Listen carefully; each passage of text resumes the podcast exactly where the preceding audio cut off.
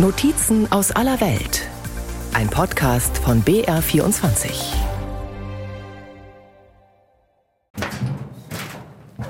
Über Metallleitern geht es zu den Ausgrabungen in Pompeji. Buongiorno. Direktor Gabriel Zuchtriegel macht sich selbst ein Bild vor Ort, überlegt mit den Mitarbeitern, was hier vor fast 2000 Jahren passiert sein könnte. Ein ganzer Häuserblock war in den 80er Jahren freigelegt worden, doch das Dach darüber war nur provisorisch. Nun kommt ein neues mit hängenden Brücken.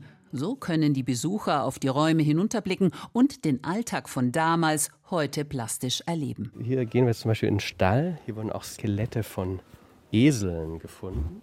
Und hier auf der anderen Seite vom Garten, da sehen wir Mühlsteine die so sanduhrartig aussehen. Also da mussten die Esel im Kreis laufen den ganzen Tag, malten Getreide und daneben ist so ein riesiger Ofen, der sieht eigentlich aus wie ein Pizzaofen heute in Neapel. Und da haben die Brot gebacken und haben das dann hier verkauft auf der Hauptstraße von Pompeji. Via del Abbondanza heißt sie, die Straße des Überflusses. Gabriel Zuchtriegel ist oft auf ihr unterwegs seitdem er im Februar 2021 zum Direktor des Archäologieparks berufen wurde. Das Ausgraben macht einen großen Anteil seiner Arbeit aus. Dies passiert vor allem aus Erhaltungsgründen, um das geschichtlich so wertvolle Areal nicht zu gefährden. Da, wo es nötig ist, ist es natürlich gleichzeitig eine super fantastische Gelegenheit, neue Daten aus dem Boden zu ziehen. Denn heute haben wir viel bessere Möglichkeiten durch die moderne Technologie, was vor 100 Jahren 10 Daten erbracht hat, gibt heute 100. Ja, man kann also die Töpfe analysieren, was die enthalten haben, die Gefäße, man kann die Knochen der Opfer untersuchen auf Krankheiten, Alter. Insofern haben wir heute also durch diese neuen Ausgrabungen auch die Möglichkeit, den Rest der Stadt, der eigentlich schon bekannt ist, in neuen Licht zu sehen. Zwei heftige Ausbrüche des nahegelegenen Vesuv legten an zwei Herbsttagen im Jahr 79 nach Christus die Stadt Pompeji in Schutt und Asche. Die Bewohner wurden von der Katastrophe völlig überrascht. Über Jahrhunderte war der Vulkan ruhig gewesen. Ein größeres Erdbeben im Jahr 62 hatte die florierende römische Hafenmetropole bereits stark in Mitleidenschaft gezogen. Die Schäden waren zahlreich, besonders Tempel und Gebäude wurden stark beschädigt. Das Forum, der Mittelpunkt antiker Städte, wurde von großen Hallen eingerahmt. Im Norden erhob sich der wichtigste Tempel der Stadt, der Jupitertempel.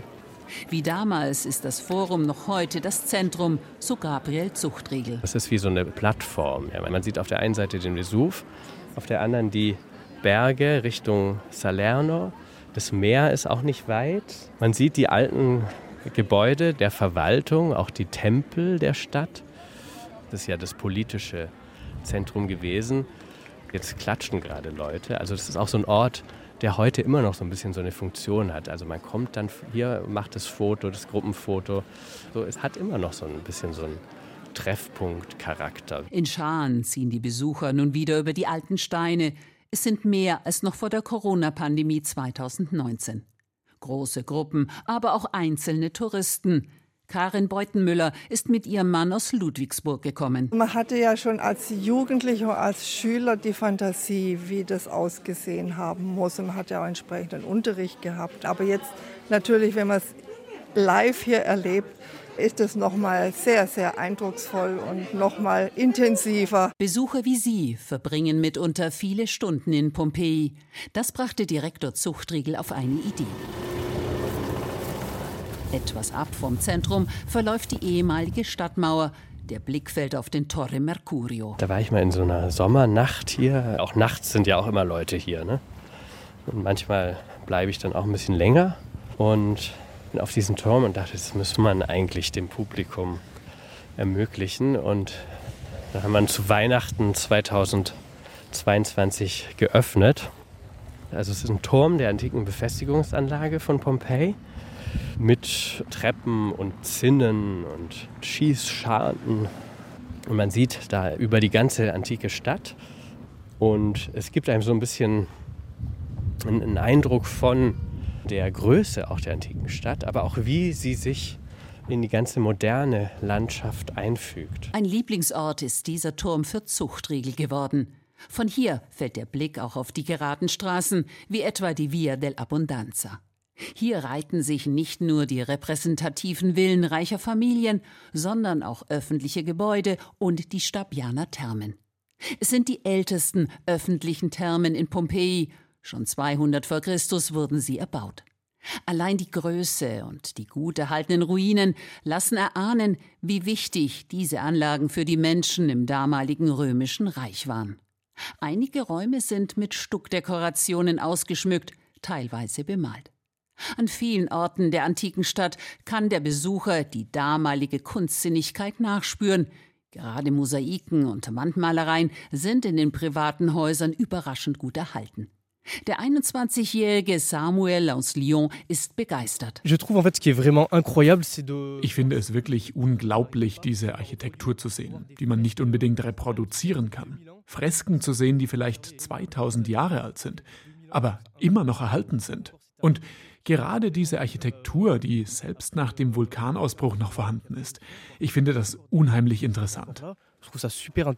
Eine Pracht an Architektur und an Dekoration ist das Haus des Fauns. Hier wurde Anfang des 19. Jahrhunderts ein Bodenmosaik entdeckt, das die Schlacht zwischen Alexander dem Großen und dem Perserkönig Darius abbildet.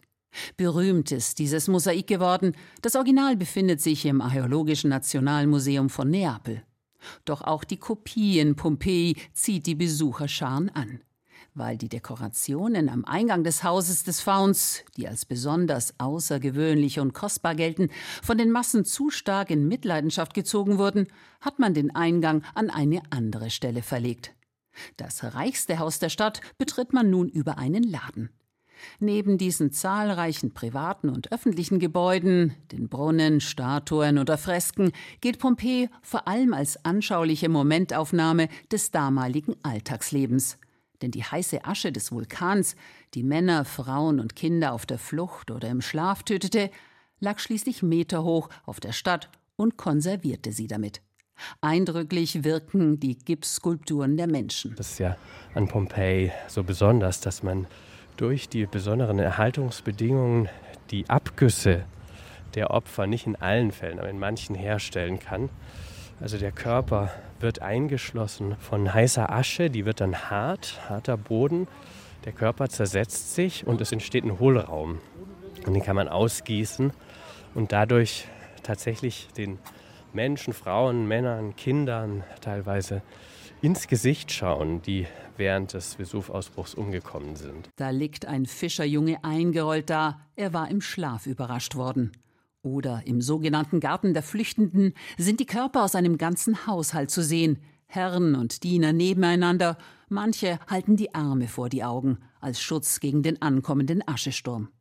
Ein ganzes Team von Experten ist in der Ruinenstadt tätig, um das Vergangene für heute zu erhalten. Valeria Amoretti ist als Anthropologin für die menschlichen Überreste verantwortlich. Ich bin nicht allein. Ich gehöre zu einem Forschungslabor, wo viele Berufe vertreten sind. Ich kümmere mich um menschliche Überreste, aber wir haben auch Experten in Archäozoologie, Botanik, Vulkanologie. Wir haben gerade auch einen Archäoseismologen angefordert. Wir haben also viele Fachleute, die sich ergänzen und die es irgendwie schaffen, die letzten Momente dieser Stadt zu rekonstruieren und die Momente vor der Katastrophe, als die Stadt noch funktionierte. Gerade das Allumfassende, der Einblick in Garküchen, Bordelle, Thermen oder griechische Theater, zieht die Besucher in den Bann wie Karine Passini aus Lille. Euh, es ist gewaltig. Ich glaube, dass ich heute nicht alles sehen kann, denn ich bin schon seit fünf Stunden hier und habe wirklich viel gesehen. Aber ich glaube, dass ich nicht alle Details sehen kann, die so herrlich sind. Ob aus Frankreich, aus Deutschland, den USA oder aus China, die Menschen, die die Überreste der einst so blühenden Stadt südlich von Neapel sehen wollen, können viel persönlich mitnehmen. Davon ist Gabriel Zuchtriegel überzeugt. Wenn man sieht die Farben, die Details, die Kunst, ja, die Malereien, dieses bunte, fröhliche, überschwängliche, was natürlich im totalen Kontrast steht mit dem schrecklichen Ende der Stadt. Und das hat dann auch die Leute immer zum Nachdenken gebracht. ich hoffe, dass jemand, der hierher kommt, dieses Nachdenken mitnehmen kann. Das sind einfach, denke ich, Menschheitsfragen, die uns dann ganz plötzlich sehr an unser eigenes Leben ranführen. Insofern ist Pompeji, denke ich, auch eine Art Metapher für das Leben an sich. Die Emotionen hinter den Informationen, das will der Archäologe Zuchtriegel transportieren. In seinem Buch Vom Zauber des Untergangs schildert er mit sehr persönlichen Worten Einblicke in die Welt der Wissenschaft und in seine eigene Gedankenwelt. Archäologen sind natürlich auch Menschen. Es gibt einen Grund, warum wir uns ein ganzes Leben lang mit Amphoren, oder Inschriften beschäftigen. Und der Grund wird nicht immer deutlich. Das Buch soll das zur Sprache bringen. Zuchtriegel, der in Weingarten in Baden-Württemberg geboren ist, will damit auch vermitteln, was die Antike mit den Menschen von heute zu tun hat. In Pompeji, das sich einst über rund 60 Hektar ausbreitete, will er dafür auch neue Wege gehen. Ein Aufeinandertreffen von global und lokal, so stellt sich der Direktor den Ort vor. Zuchtriegel will nicht nur den Touristen aus aller Welt etwas bieten, sondern Pompeji mehr in die Region einbetten. Die Menschen in Kampanien sollen mehr daran teilhaben können. Das lokale Umfeld in der Peripherie von Neapel sei nicht einfach. Hohe Jugendarbeitslosigkeit, organisiertes Verbrechen, wenig Zukunftsaussichten. Viele ziehen weg. Wir dachten, wir müssen irgendwie diesen Gruppen eine Perspektive geben und sagen, Pompeji gehört ja auch euch. Und da haben wir angefangen zu arbeiten mit Jugendlichen, die auf die Schule gehen und haben mit denen Theater gemacht. Haben also Theater, Regisseur und äh, Bühnenbildner und wichtige Künstler geholt, die dann mit diesen jungen Menschen äh, gearbeitet haben über ein Schuljahr und dann am Ende haben sie ein Theaterstück aufgeführt hier in Pompeji im antiken Theater. Das war toll, es war einfach unglaublich und die kommen jetzt immer noch. Die zweite Gruppe hat schon wieder begonnen. Als nächstes ist ein Gartenbauprojekt geplant mit noch jüngeren Kindern. Das heißt, jeder kriegt hier seinen Quadratmeter und hat sozusagen sein Stück Pompeji, was er oder sie bewirtschaften und tragen dann nach Hause auch ein Stück Pompeji in Form eines Salatkopfes oder einer Zwiebel oder Tomaten. Möglich ist das, weil es in Pompeji sehr viele Grünflächen gibt. Bis jetzt verursachen diese allerdings vor allem Kosten. Das Gras muss gemäht, die Bäume beschnitten werden.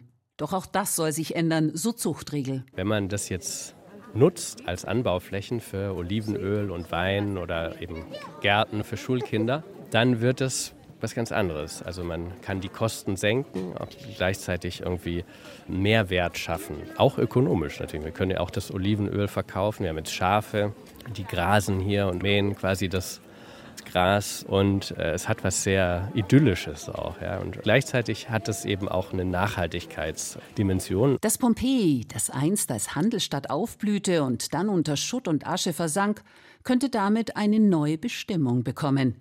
Die Vision des Direktors Zuchtriegel ist es, dass alle diesen besonderen Ort als den ihren begreifen. Doch was ist Pompeji eigentlich für ihn, den Archäologen, den Direktor, den gebürtigen Deutschen. Eine ganz fremde Welt auf eine Art. Ja, das war ja nicht einfach so, dass die Leute halt irgendwie äh, eine Tunika trugen anstatt ein Pulli und eine Hose, sondern es war ja wirklich eine ganz andere Mentalität auch, eine ganz andere Gesellschaft, eine ganz andere Weltanschauung. Auf der anderen Seite zeigt es auch uns selbst, ne?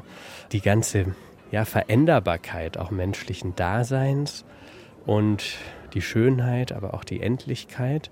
Insofern ist es eigentlich ein bisschen sich selbst auch finden im Fremden und in dieser vergangenen Antike, die so fern ist, aber gleichzeitig uns auch so viel hinterlassen hat. So versucht Zuchtriegel, den Blick neu zu schärfen auf Pompeji und auf die antike Welt.